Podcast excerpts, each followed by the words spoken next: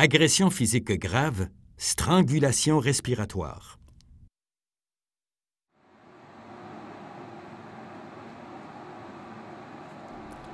En réponse à la strangulation respiratoire, il faut rapidement prendre le bras de la saisie avec les deux mains au niveau du coude. Puis, on doit projeter l'agresseur par-dessus l'épaule et le contrôler avec une clé de poignet.